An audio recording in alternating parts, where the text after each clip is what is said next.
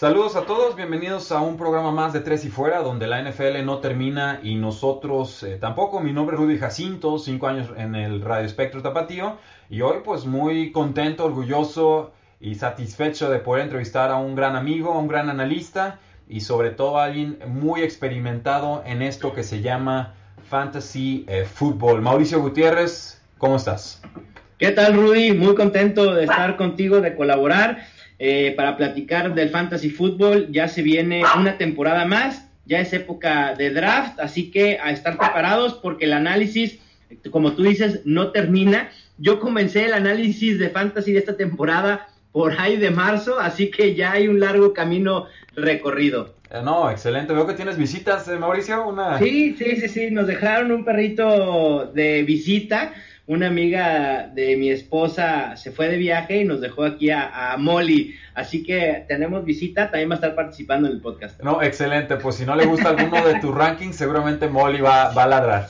seguramente. Así lo vamos a manejar. Bueno, Mauricio, digo, para los que no saben, tú perteneces a todas las asociaciones de fantasy fútbol en los Estados Unidos. Ya estás rankeado en Fantasy Pros, que es la referencia obligada para poder contrastar eh, opiniones o rankings de los expertos eh, en el área. Con todo tu bagaje de conocimiento y a modo de introducción para los que no han jugado fantasy fútbol en el pasado, ¿cuál es tu consejo para introducirse al juego? Pero sobre todo, ¿qué, ¿qué, cambiarías de estrategia esta temporada en comparación de temporadas anteriores?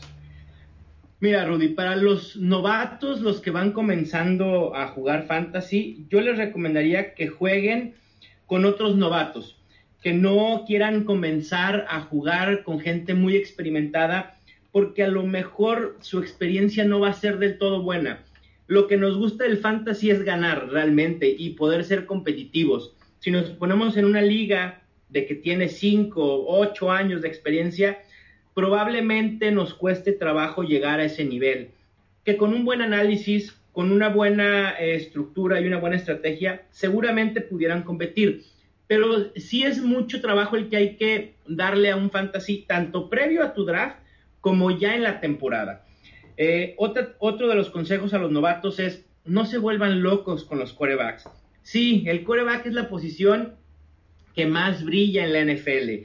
Y luego cuando uno se pone a ver los puntos fantasy de los corebacks, dice, a ver, si el coreback es el que más puntos anota de entre todos los jugadores de fantasy, ¿por qué no seleccionarlo en la primera ronda? es un error porque la posición de coreback, al anotar tantos puntos, la diferencia entre el mejor que puedes tener al peor, por llamarlo de una manera, que pudieras tener en una liga fantasy que sería titular en tu liga, no es mucha. La diferencia de puntos fantasy es de 4 o 5 puntos fantasy por juego, así que es preferible enfocarse en corredores y receptores. Y para mí esta temporada lo ideal es esperarse a partir de la ronda 9 para voltear a ver a los corebacks. Aunque te caiga un Tom Brady a ronda 7.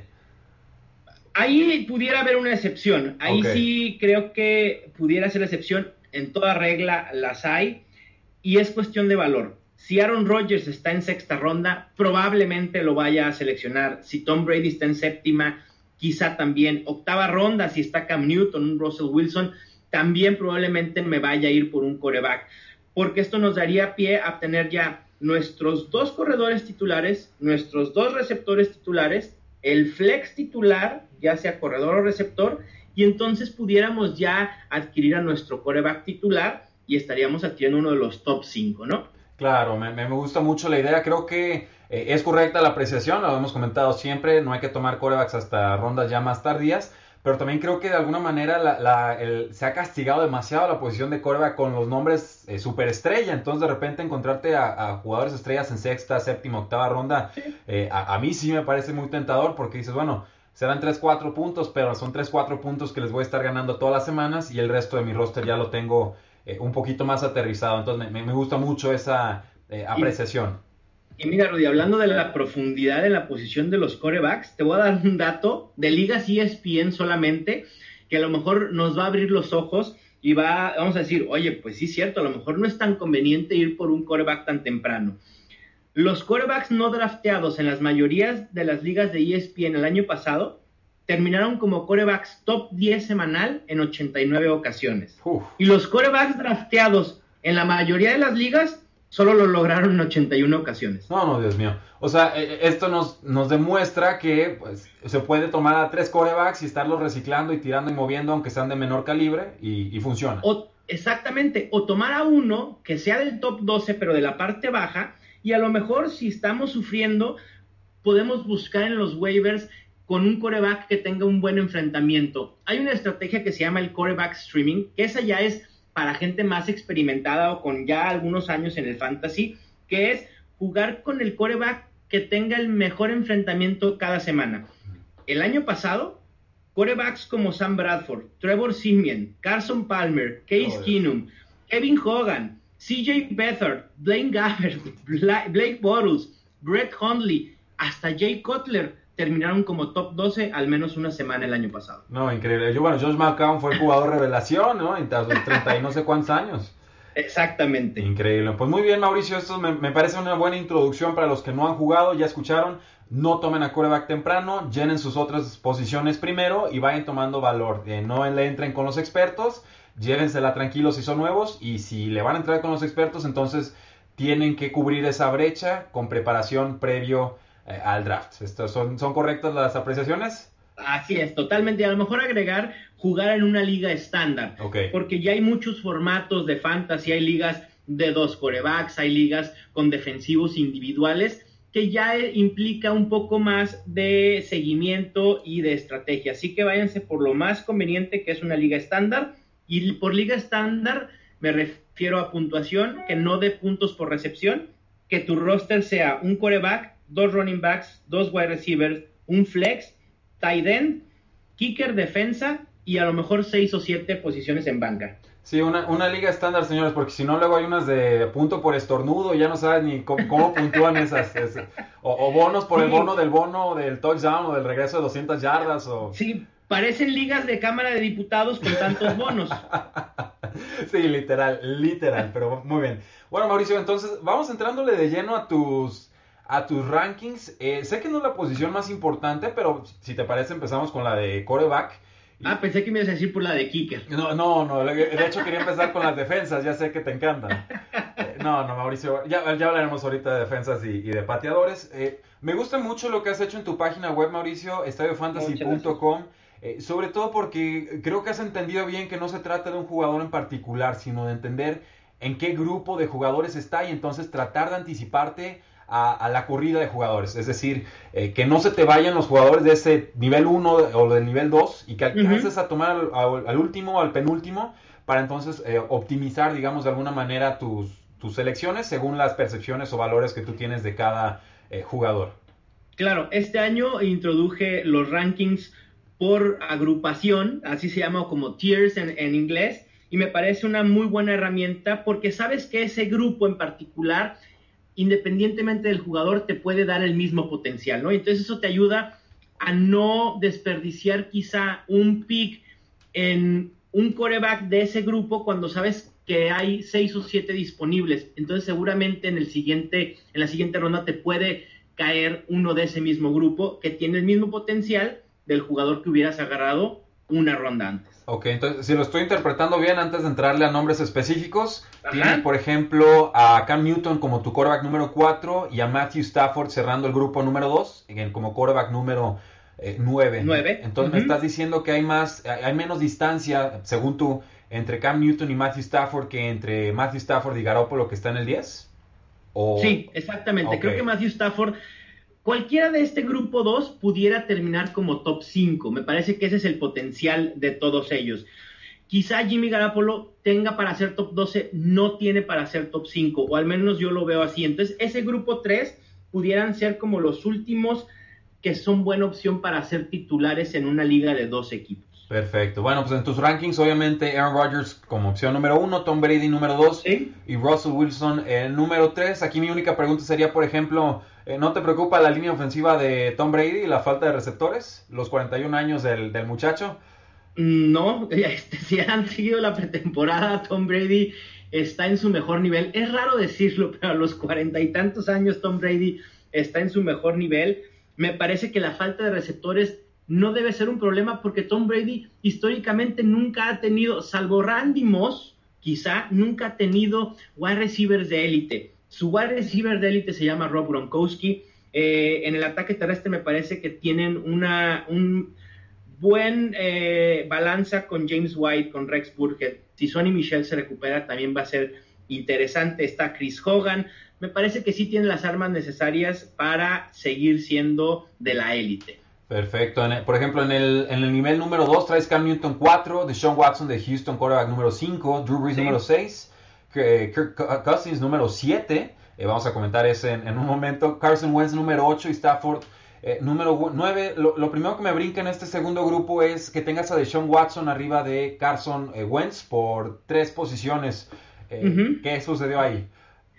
Mira, Rudy, por más que quise poner más abajo de Sean Watson, y lo voy a decir, de Sean Watson es un coreback que no lo voy a tener en ninguna de mis ligas de fantasy. Es uno de mis corebacks a evitar. Pero mi proceso al rankear, mi modelo a proyecciones, me hacía muy difícil poner tan abajo de Sean Watson. Sus números del 2017 van a ser irrepetibles, o al menos lo que tenemos, lo que vimos de Watson va a ser irrepetible en 2017. No, es, me preocupa tanto es, es, irrepetible, ¿eh? O sea, no, no, no, no, sin miedo. O sea, irrepetible. O sea, no se va, no, va a pasar por ningún motivo. El otro día lo decía, el porcentaje de touchdowns por pase de Deshaun Watson está por las nubes. Ni siquiera Tom Brady, ni Aaron Rodgers, ni Peyton Manning en sus mejores temporadas tuvieron ese número, así que seguramente bajará, habrá más intercepciones de Deshaun Watson y también creo que el año pasado los Texans pasaron más de lo que hubieran querido. Ahora van a tener una defensa mucho más sólida y seguramente van a querer balancear el ataque terrestre con un Lamar Miller que, que se ve que puede resurgir. Y en el tema de Carson Wentz, me preocupa la rodilla, me preocupa las lesiones de Alshon Jeffrey, me preocupa la salida de Trey Burton, que yo sé que ahí está Zach y que llevaron a Dallas Goddard vía draft, pero aún así no veo tampoco la manera de que Carson Wentz pudiera repetir lo hecho el año pasado. Creo que va a haber un bajón importante y por eso lo coloqué como mi coreback 8. Ok, eh, eh, por ejemplo, con, con Drew Brees, viene una temporada para efectos de fantasy flojita, eh, digo que muy por debajo de sus estándares. Yo veo el ranking que lo traes de número 6 y digo, ok, entonces Mauricio cree que vamos a regresar a esta ofensiva aérea todopoderosa. Sí, yo creo que va a haber una regresión positiva. Así se dice, ¿eh? no crean que estoy inventando. Es oficial va regresiones positivas y negativas, aunque no lo crean.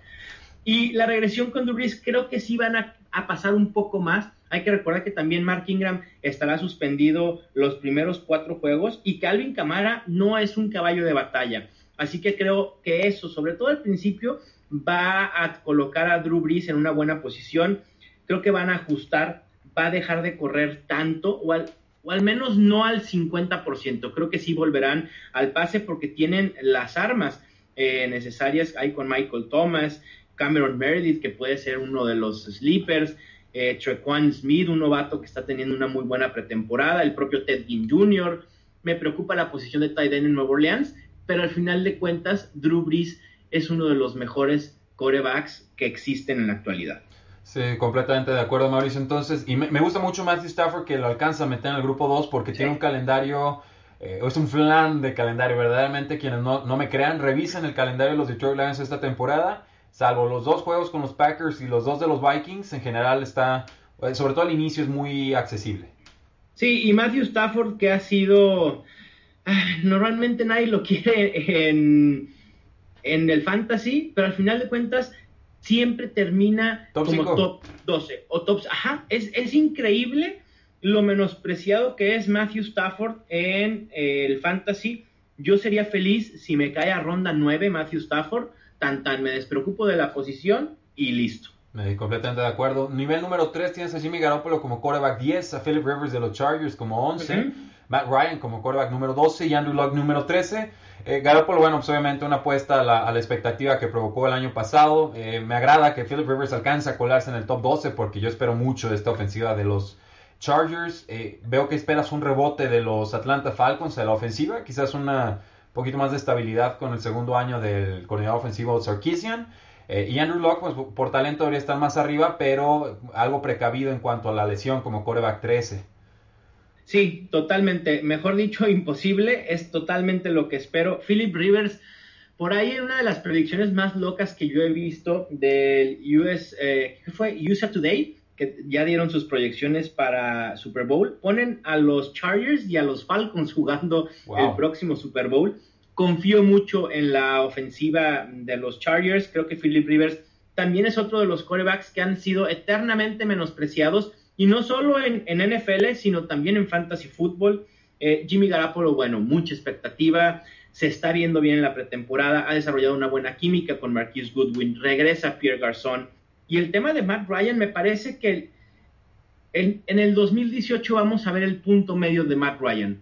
Ni lo espectacular que fue en el 2016, ni lo tan decepcionante que fue en 2017 y un punto medio me parece que sí lo pudiera colocar como un coreback top 12. Y Andrew Locke, pues sí, mis reservas por la lesión, pero si está sano, Andrew Locke tiene el potencial de colocarse en el top 5. Me, agrada, me agrada. Pasamos entonces a nombres un poco más este, de fondo, digamos, podrían ser hasta tu quarterback número 2 en una temporada. Eh, Patrick Mahomes de Kansas City en el 14, Marcus Mariota número 15, y aquí creo que está el, así como el, el, el que rechina la pupila, ¿no? El, el, chingaquedito del asunto. Sí, sí, sí. Ben Roethlisberger, quarterback número 16, con Antonio Brown, con Le'Veon Bell, con, con novatos estrellas, con Juju Smith-Schuster, buena línea ofensiva. ¿Qué, ¿Qué, sucede con Ben Roethlisberger? ¿Qué, ¿Qué te causa preocupación? Te puedo dar dos datos que creo que con eso te voy a decir todo. Okay. En las últimas ocho temporadas, Ben Roethlisberger solo ha sido mejor en fantasy que 10 corebacks. ¿Ok? Y la segunda, es que solo ha sido dos veces coreback top 8 en dos ocasiones en su carrera de 14 años. Dos veces Ben Roethlisberger ha podido ser un coreback top 8. Y además a eso le sumamos la inconstancia que de sus juegos fuera de casa, con lo bueno que puede ser en casa, me parece que dejó de ser ya Ben Roethlisberger un coreback utilizable cada semana en fantasy. Que puede ser buena opción, por supuesto, pero yo, yo no le veo ese potencial para más.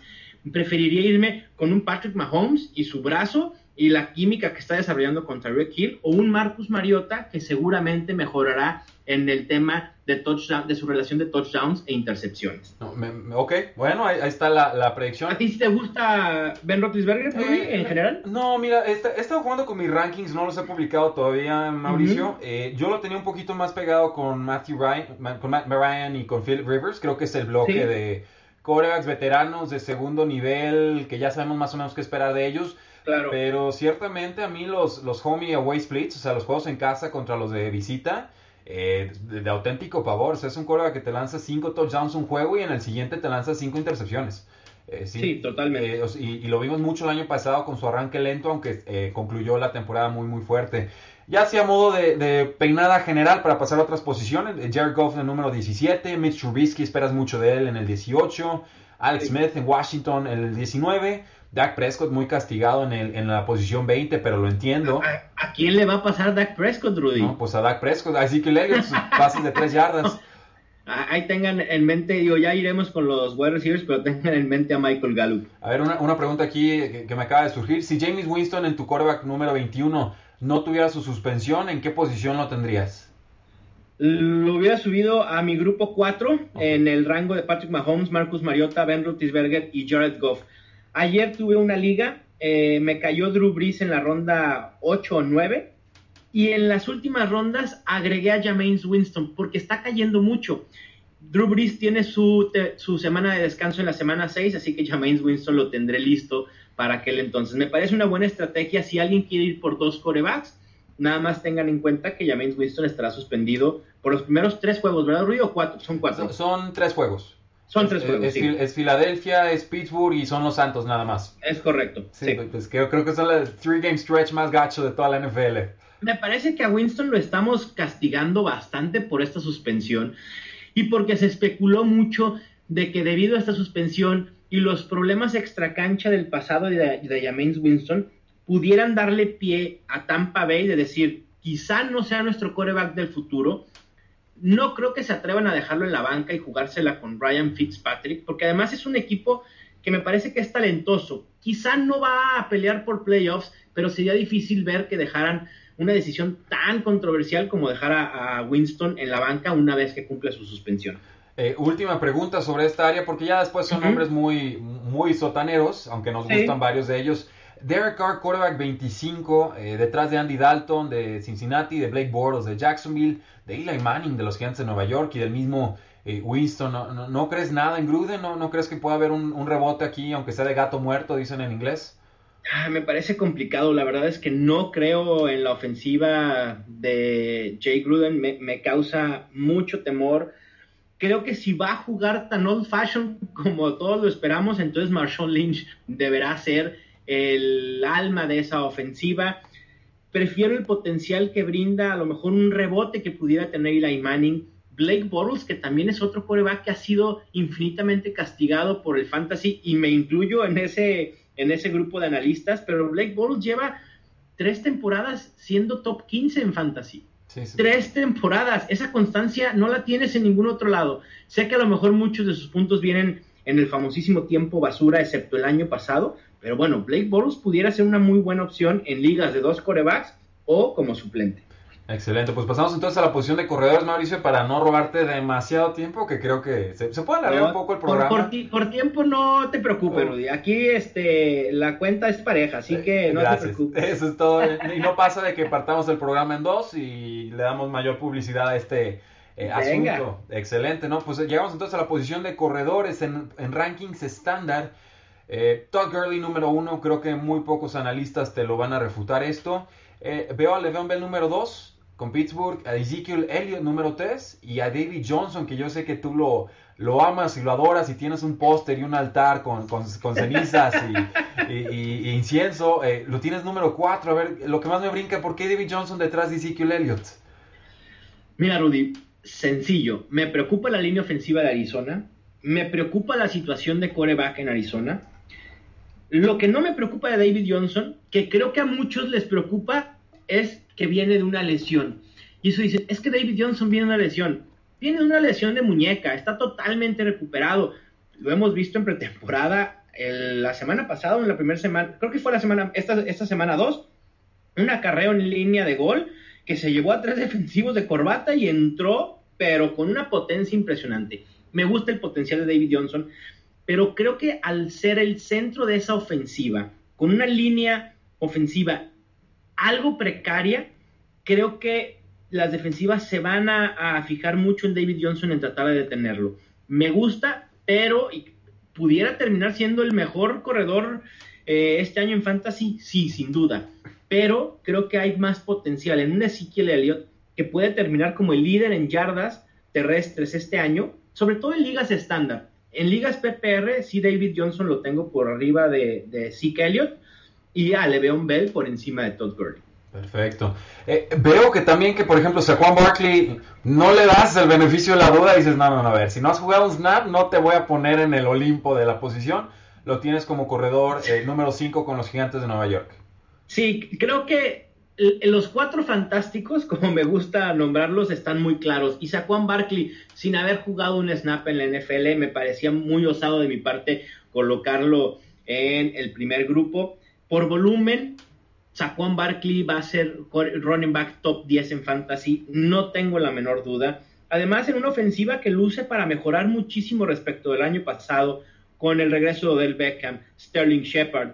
Eh, Evan Engram, que fue revelación el año pasado, también con nuevo head coach. Me parece que esa puede ser una muy buena ofensiva y que sin duda el centro de ella será Saquon Barkley. Y me parece que pensar en 300 toques de Barkley no está nada descabellado. Ahora, eh, voy a regresarme tantito al, tema de los quarterbacks porque me acaba de caer El, 20 o la reflexión. Tenemos a Saquon Barkley como top 5 receptor. Seguramente tenemos a Del Beckham Jr. como top 5 de receptor. Seguramente tenemos a Evan Ingram como ala cerrada top 5 esta temporada. Y tenemos a Eli Manning en los 20 bajos. 20, bueno, 20 altos. No estamos castigándolo demasiado, digo, porque si el coreback no está, no creo que todos lleguen al top 5. una de dos, Rudy. O estamos castigando mucho a Eli Manning por su pasado turbio en las intercepciones y errores y toda la burla que podemos hacer de Eli Manning, o estamos esperando demasiado de los demás. Me parece que es lo primero. De hecho, en una de mis predicciones locas, en uno de los podcasts que grabé en Estadio Fantasy, eh, es que Eli Manning termina como top 10 de coreback este año. Me, gusta, o sea, es, que tiene mucho sentido. Dices, bueno, veo que toda la ofensiva va a brillar y va a tocar el Olimpo de, la, de sus posiciones y la posición central para que todo funcione la tengo sotanera.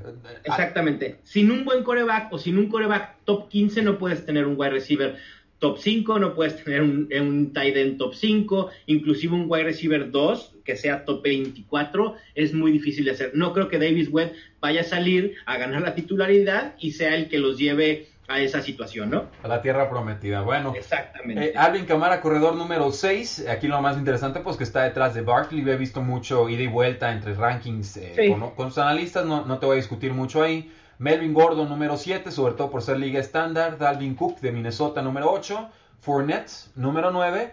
Y sé que te gusta mucho Kareem Hunt, pero lo veo en la posición número 10, justo adelante de Devonta Freeman. Pero que Kareem Hunt sería, digamos, el cierre del, nivel número 2. Eh, ¿Qué, tienen los demás corredores que le falta a Kareem Hunt para subir aquí? Kareem Hunt tiene talento, eh, pero creo y bueno, lo hecho el año pasado fue histórico para Karim Hunt, terminando como líder en yardas terrestres en su primera temporada. Pero hay que recordar que Karim Hunt ganó la titularidad debido a una lesión de Spencer Ware. Spencer Ware regresa y Matt Nagy, el coordinador ofensivo, ya no está en Kansas City. Me parece que Andy Reid volverá a tomar eh, la posición de llamar las jugadas a la ofensiva y eso pudiera darle un rol interesante a Spencer Ware. No estoy diciendo que terminará en un ataque terrestre por comité, pero sí creo que le van a administrar la dosis de snaps y de toques a Karim Hunt para no desgastarlo tanto esta temporada. O sea, básicamente esperamos un, menor volumen ofensivo para el jugador, entonces los demás tienen más chamba garantizada.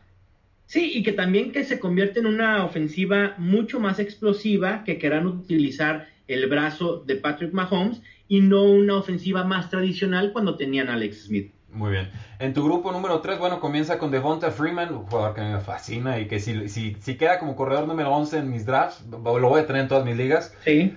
Christian McCaffrey, este es una, un, poquito más uh, agresivo, diría, pero no, no según el consenso de mercado. Creo que más o menos hay mucho optimismo alrededor de este corredor de, de Carolina. Jordan Howard en la posición número 13, corredor de Chicago, dos temporadas con más de mil yardas, un jugador cumplidor que está tratando de mejorar como receptor. Joe Mixon, que sufrió algo la temporada pasada, corredor número 14 con Cincinnati. Y Jared McKinnon, esta gran incógnita de San Francisco en la posición eh, número 15. ¿Tú quién crees que vaya a brincar esta temporada, digamos, como de nivel? ¿Y quién crees que vaya a ser la decepción de este grupo? Porque yo ahí, veo riesgo. Empieza a subir el factor de riesgo. A mí en lo particular y como jugador me encanta Jerry McKinnon.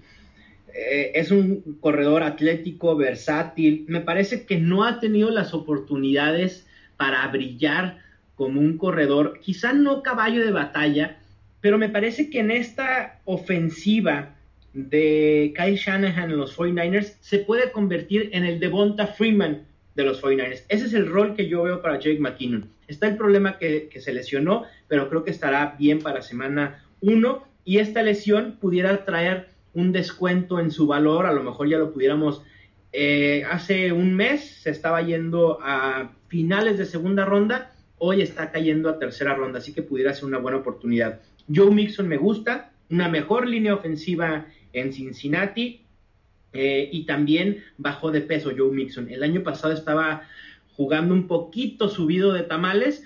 Eh, este año ya bajó, creo que anda en 270 libras. No sé, no me, no me crean, a lo mejor estoy diciendo estaba, estaba, como en 230 libras la temporada pasada. Ah, entonces anda en 220. Sí, 220, 215 seguramente. 220, que me parece que eso le dará mucho más versatilidad. Podrá eh, encontrar huecos de mucha mejor manera. Me gusta el potencial de Joe Mixon. Con Jordan Howard tengo mis reservas no sé qué tanto vayan a querer utilizar a Tariq Cohen. Me parece que en esa nueva ofensiva con Matt Nagy y muchas más armas como Allen Robinson eh, y Trey Burton, no sé qué tanto juego tendrá Jordan Howard. Creo que sus acarreos disminuirán y ahí me, causa conflicto. me preocupa el potencial, pero creo que sí puede eh, tener una temporada de top 15, ¿no? Sí, y sobre todo si la ofensiva de Chicago mejora mucho y tiene más oportunidades de, zona roja. Yo creo que eh, Jordan Howard es como una selección segura. No sé si... Sí, creo que de este grupo los más seguros serían Devonta Freeman y Jordan Howard. Sí, estoy, estoy completamente de acuerdo. Así es. Eh, con el grupo 4, Mauricio, entramos a nombres un poquito más este, sospechosos, eh, por llamarlos de, de, alguna manera, pero un corredor que me gusta mucho, Alex Collins, muy buena temporada con Baltimore, corredor número 16. Derrick Henry, aquí quizás la, la sorpresa, número 17. Royce Freeman, el corredor novato de Denver, aparece en la posición número 18. Ahí sí puedo decir, eh, esperas más de Freeman, más de Freeman que yo. Eh, pero con todo y que me gusta mucho Royce Freeman. LeSean McCoy cae hasta la 19. Lamar Miller con posición 20. Kenyon Drake de Miami 21. Y Rex, el dios Burkhead, en la posición número 22. Eh, Tú sabes que yo a Rex Burkhead lo he defendido desde que estaba en Cincinnati. Y, todo lo que está pasando alrededor de él, bueno, a mí me, me maravilla, me llena la pupila.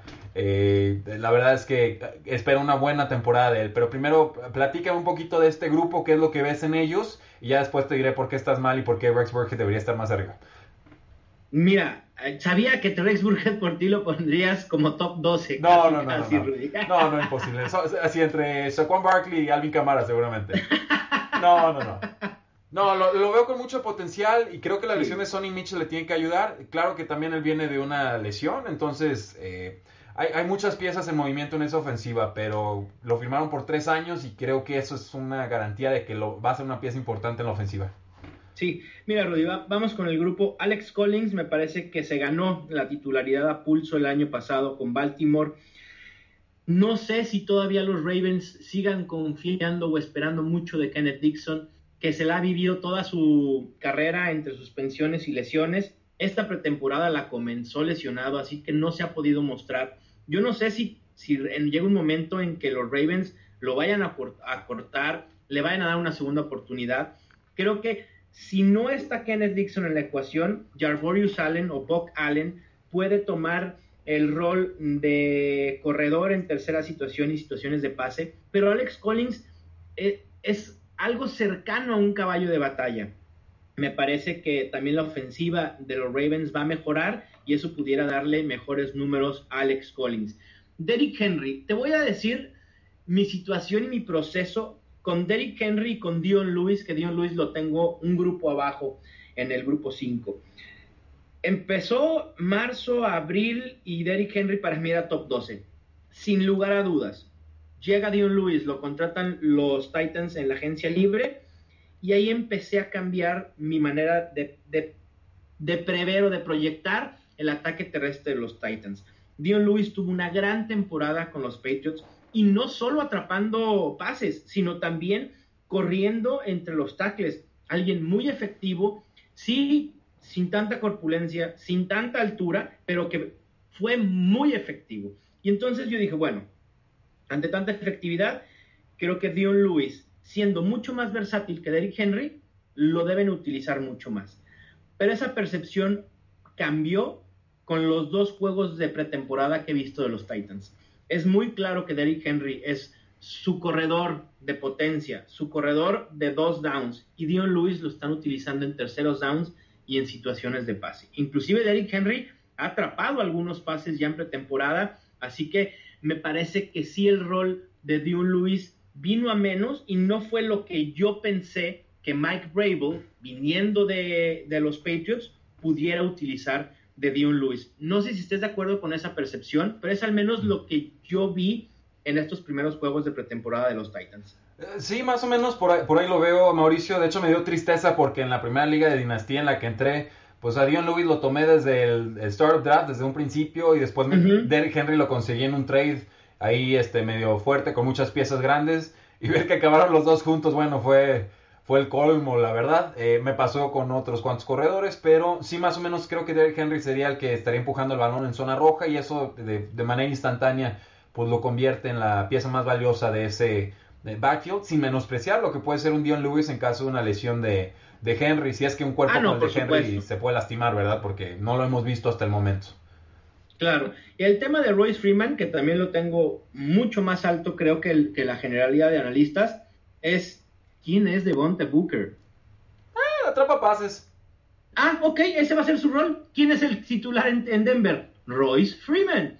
Punto. Me parece que para el tercer juego de pretemporada, Royce Freeman será ya el titular indiscutible de ese ataque terrestre, dejando a Devonta Booker solo para situaciones de pase. El año pasado Booker no pudo ganarle el puesto a CJ Anderson. ¿Por qué se lo podrá ganar a Royce Freeman? Que ha tenido una muy buena pretemporada, que ha tenido un buen campo de entrenamiento, lo están utilizando en zona de gol, así que también tiene el upside de los touchdowns. Muy bien, y, lo de Sean McCoy, pues te estás cubriendo las espaldas un poco, porque él pertenece al grupo 2. Mira, LeSean McCoy, eh, mi problema es, yo a veces hago los rankings pensando en lo que yo haría. Si yo veo a LeSean McCoy en mis rankings alto, en tercera ronda, a lo mejor me anime a seleccionarlo. Pero también quiero que mis lectores y los que utilizan mis rankings eviten a los jugadores que yo estaría evitando. Al colocar a LeSean McCoy como running back 19, probablemente no vaya a estar eh, disponible cuando sea el, running, el mejor disponible, ¿no? No sé si me di a entender. Sí, o sea que cuando lleguemos a running back 19 en tu draft, no va a estar LeSean McCoy. Exactamente. O sea, en el puesto en el que yo lo seleccionaría, ya no va a estar LeSean McCoy. Entonces me quito un riesgo innecesario. Y el riesgo con LeSean McCoy, a pesar de que ya no se ha oído nada sobre el tema de sus acusaciones de violencia doméstica y animal y bueno, una sarta de cosas que había ahí con LeSean McCoy, también me preocupa el hecho de que llega a los 30 años, edad en la que empieza la debacle de los corredores. Suena feo, pero así es, esa es la realidad. Los corredores comienzan a bajar su productividad al llegar a los 30 años. Qué bueno que no nos pasa a nosotros, porque entonces yo estaría muy pasado de años, pero bueno. Eh, no, no, buen nivel, Mauricio, tú traes todavía tu nivel. no, no, los analistas de Fantasy Football llegamos a nuestro mejor nivel a los 45, así que todavía me queda largo camino por recorrer. Eso. Oye, y LeSean McCoy, otro tema, la ofensiva de Buffalo. Sí, ¿van a utilizar mucho a LeSean McCoy? Sí, hay mucho más riesgo de una lesión con tanta utilización, por supuesto. Y además será una ofensiva que no va a carburar bien. Para mí Buffalo pinta como que pudiera ser los Browns del año pasado, uno o dos juegos ganados. La mayoría de sus juegos seguramente tendrán que venir de atrás y eso va a evitar que también utilicen tanto a LeSean McCoy porque van a tener que utilizar mucho más el pase. Así que hay muchos riesgos en McCoy más que los beneficios y el potencial. O sea, si LeSean McCoy estuviera en Washington, por ejemplo, que han necesitado estar un running back, LeSean McCoy sería top 12. Sí, es completamente de acuerdo, Mauricio. Eh, con Lamar Miller pues tiene un buen calendario y no hay competencia, una buena ofensiva con mientras se mantenga sano de Sean Watson. Kenyon Drake pues cerró bien la temporada pasada, muchas jugadas grandes, creo que más allá de la competencia de Frank Gore o del novato Kenyon Balach, pues Kenyon Drake tendría que consolidarse y lo de Burkhead pues ya lo comentamos un poco. Eh, en tu quinto grupo está, está muy interesante este grupo porque veo potencial de corredores top 12, eh, pero con incluso más incógnitas. Por ejemplo, Karen Johnson, el novato de Detroit que se ha visto muy bien en pretemporada corriendo y atrapando pases. Ya hablamos de Dion Lewis. Eh, G.I. pues creo que lo van a utilizar más en formación de shotgun y, pues con que le den el 50% de los acarreos ya puede hacer algo importante. Con Filadelfia, eh, Marshawn Lynch, que creo que no se está hablando de él y el año pasado jugó bastante bien con Oakland. El novato Rashad Penny, veo que aquí tú te decantas por el novato y no por, por Chris Carson. Eh, y sí te voy a decir, eh, Mark Ingram lo traes, pero descontadísimo. Eh, ya sé, bueno, salvo que creas que Alvin Camara se va a apoderar por completo de, la chamba. Eh, Mark Ingram en corredor número 28, más allá de su primer mes de suspensión, pues el año pasado fue corredor número uno. Sí, me queda claro. Creo que este año Alvin Camara va a mejorar o va, va a subir en su volumen de juego. Mark Ingram va a disminuir y también le tengo descontado esos cuatro juegos en los que no estará participando. Y además, ahí, la verdad es que la profundidad en la posición que tiene Nueva Orleans es muy amplia. Está Jonathan Williams, que está haciendo una buena pretemporada. Está Boston Scott, que es un desconocidazo, pero que pudiera hacerse de los acarreos en primera y segunda oportunidad que va a dejar Mark Ingram en esos primeros cuatro meses.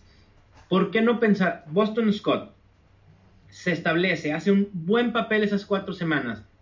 Lo mismo hicieron los, los, los Saints el año pasado con Adrian Peterson.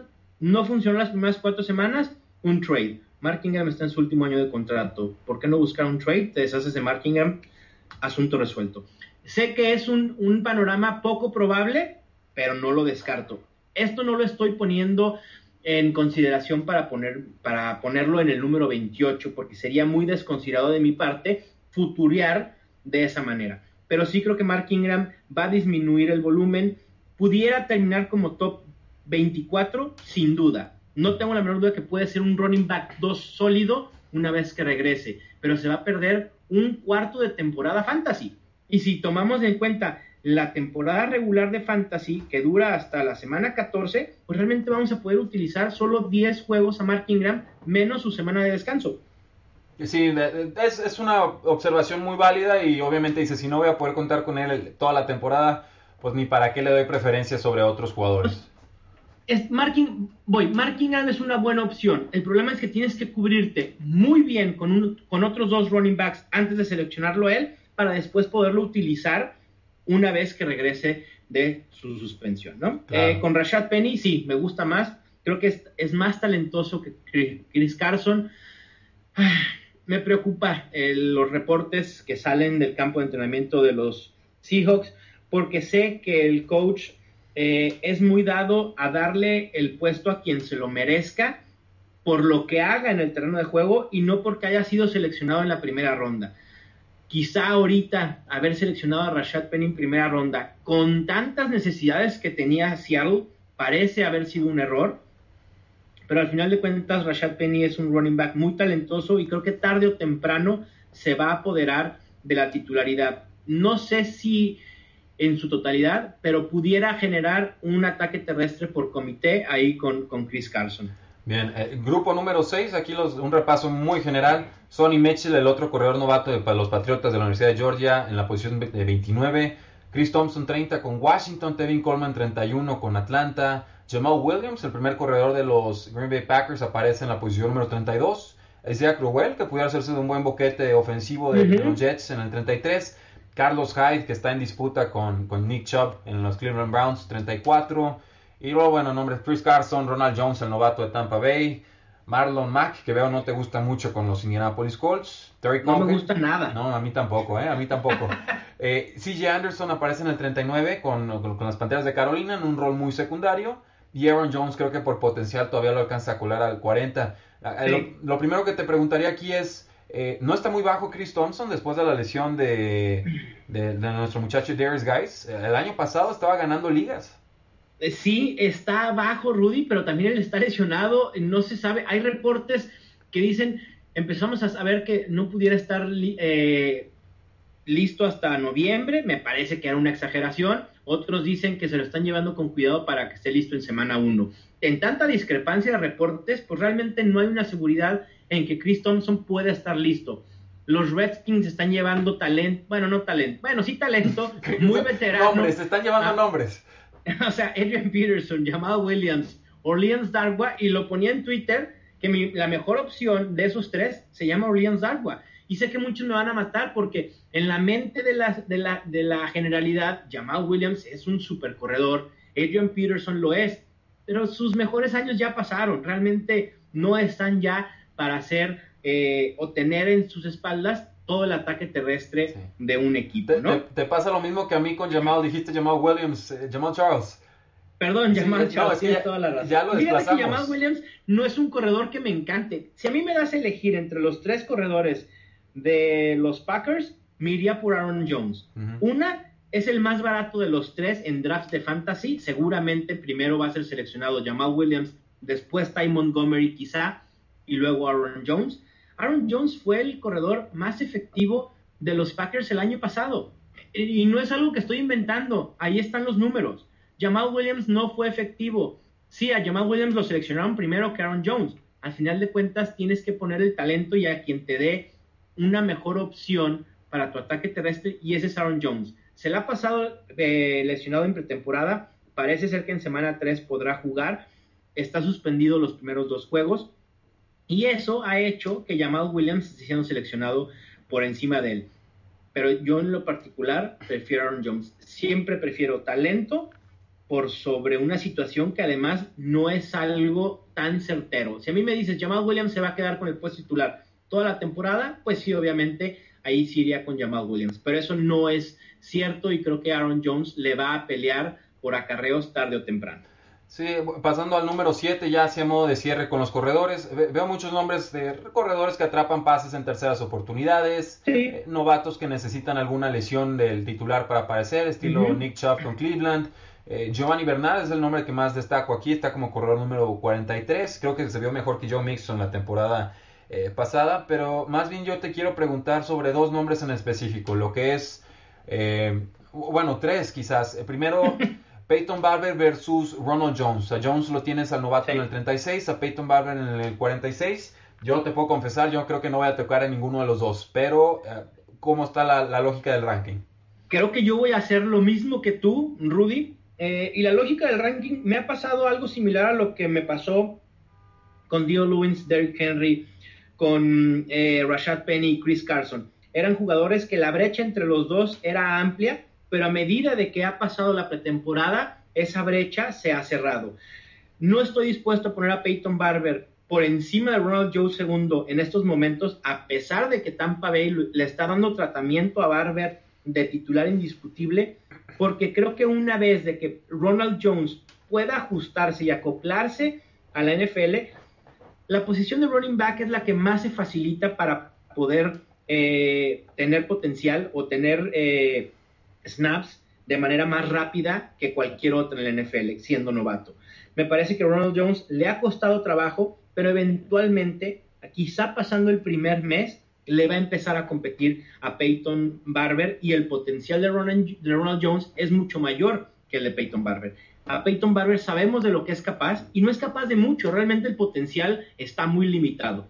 El de Ronald Jones, un jugador mucho más versátil que tuvo una buena temporada colegial el año pasado, me parece que por ese potencial a futuro durante esta temporada lo coloco por encima de Peyton Barber, a pesar de que hoy por hoy es el titular en Tampa Bay. Bien. Eh, con Corey Clement, corredor número 49 de, Filadelfia. Eh, entiendo que no te encanta J.J. ¿No sería entonces la alternativa tomar a Corey Clement en rondas muy tardías o, ni para qué nos metemos ahí?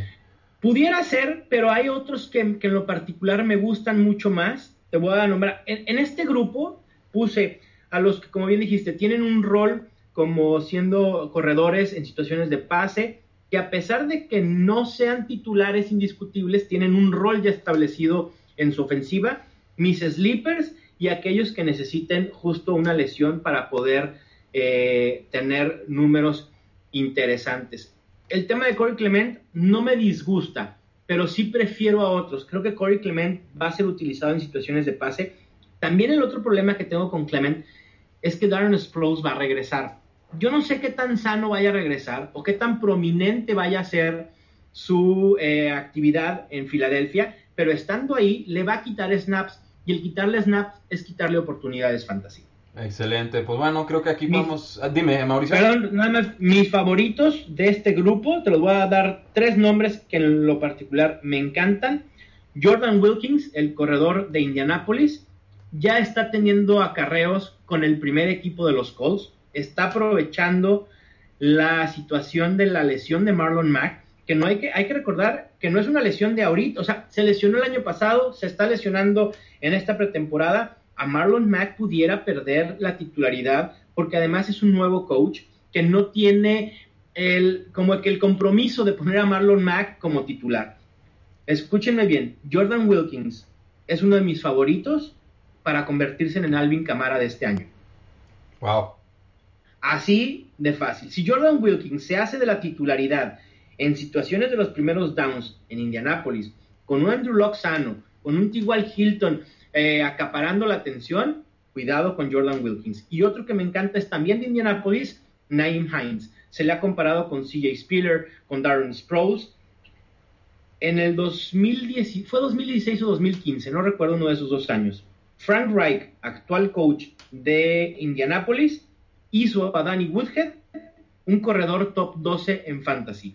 Naim Hines tiene todo el prototipo de Danny Woodhead. Es un jugador que le gusta utilizar a Frank Reich y puede colocarse como top 24, incluso en ligas estándar. Pues ahí lo tienen, señores, Indianapolis Colts, con tanta eh, pues sorpresa, tanta incógnita. Puede que estos dos corredores, Nicky Himes y Jordan Wilkins, sean quienes finalmente eh, brillen. Eh, Mauricio, te voy a dar la opción. ¿Quieres que cortemos el programa aquí? ¿O, o lo hacemos, lo dobleteamos? Rudy, es tu podcast, tú decides. Así que yo me ajusto a lo que tú indiques. Por mí no hay problema dedicarle otro episodio a wide receivers, tight ends y quizá defensas o kickers. Eh, pues, eh, o nos podemos ir de largo como tú decidas. Bueno, vamos entonces haciendo la pausa para que la gente pues pueda darse un respiro, reflexionar sobre lo que ha sucedido. Y, este, y sobre todo pueda aprovechar, Mauricio, esta semana 3 de acción de pretemporada, que en realidad es cuando más se hacen los drafts en ligas de fantasy fútbol.